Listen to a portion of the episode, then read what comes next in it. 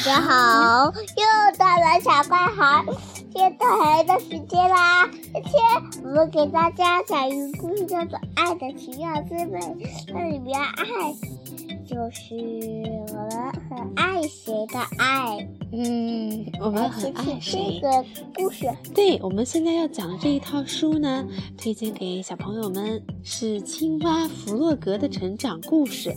这套书有很多本。而且呢，很适合小朋友们哦。嗯，西西很喜欢听这本书，这套书。他今天找的第一本呢，是他最喜欢的，叫做《爱的奇妙滋味》。啊，那小朋友们知道什么是爱吗？你觉得什么是爱呀？嗯，其实我很爱你啊。嗯，我也很爱你。那我们来看看弗洛格遇到了他品尝到爱的什么滋味了呢？弗洛格坐在河岸上。他感觉怪怪的，他说不清楚是快乐还是悲伤。他神情恍惚地走来走去，整整一个星期了。他怎么了？你看，他在河边，连蜻蜓从他的身边走过、飞过都没有感觉。弗洛格遇到了小猪。嘿，你好，弗洛格。小猪说。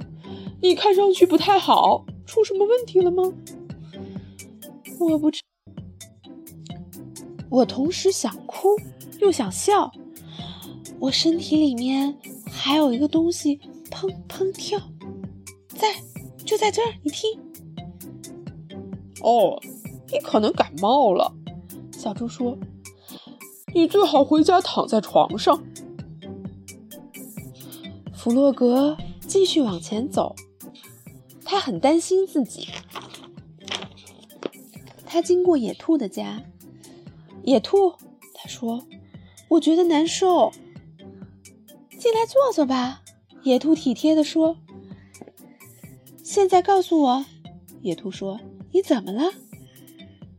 我我有时发冷，有时发热。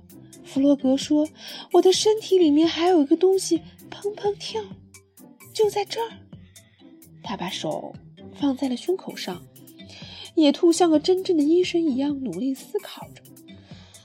我知道了，他说：“那是你的心，我的心也砰砰跳。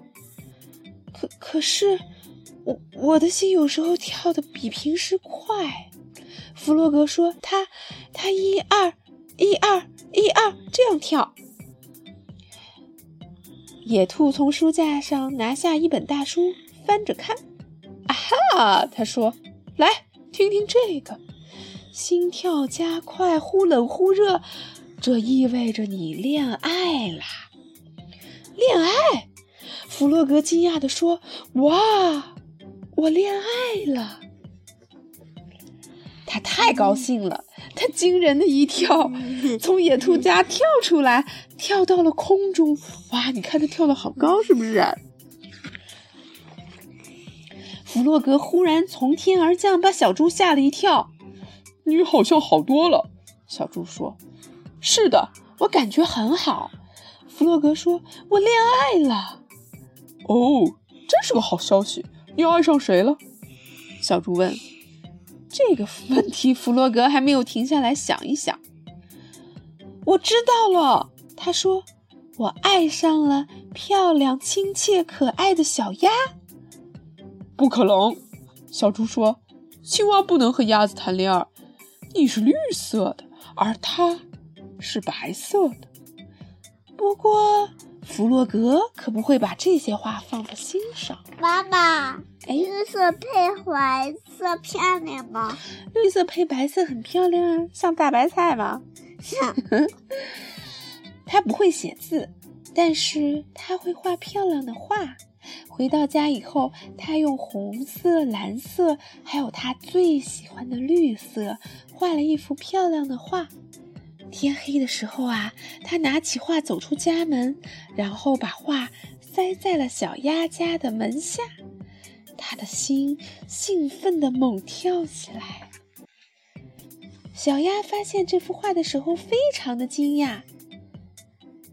咦，是谁？送给我这么漂亮的画呢？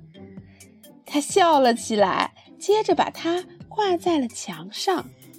第二天，弗洛格采了一束美丽的花，他要把花送给小鸭，可是他来到他家却不好意思面对他。他把花放在了门口的台阶上，飞快地跑掉了。就这样，一天一天的过去，弗洛格还是无法鼓起勇气说出来。有这么多可爱的礼物，小鸭非常的开心。可是这些礼物是谁送的呢？可怜的弗洛格，他不想吃东西，也睡不着觉。这样的情形持续了好几个星期。他该怎样向小鸭表达爱意呢？我要做一件别人做不到的事情。他下定了决心。我要打破世界跳高纪录，亲爱的小鸭会非常的惊讶，然后它就会爱上我的。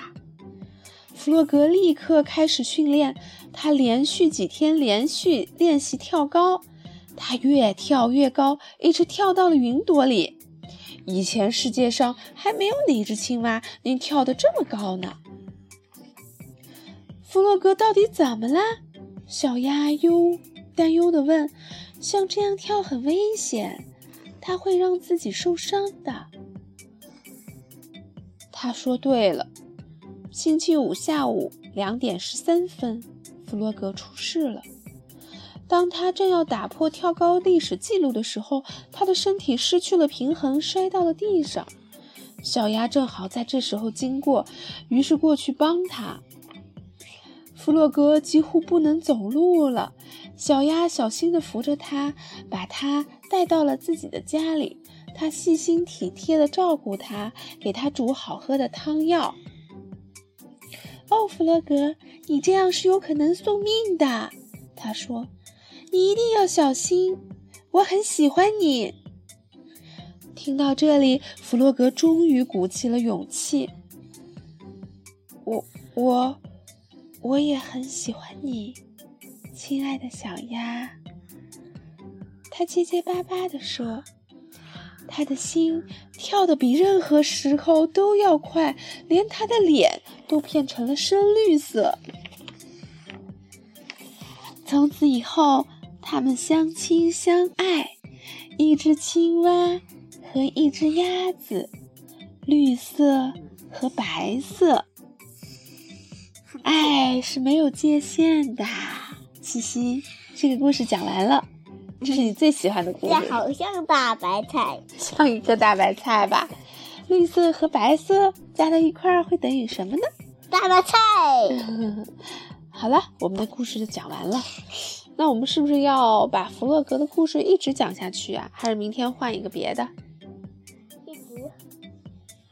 嗯，一直讲。那你跟我说，哇，爱是什么样的奇妙滋味呀？嗯就是我爱你，很爱你。那你爱我是什么味道的呀？就是，嗯，是很香、很热的味道。很香、很热的，是刚出炉的牛奶面包吗？嗯。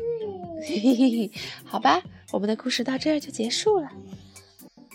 亲爱的，晚安啦！亲爱的，晚安啦！嘿，晚。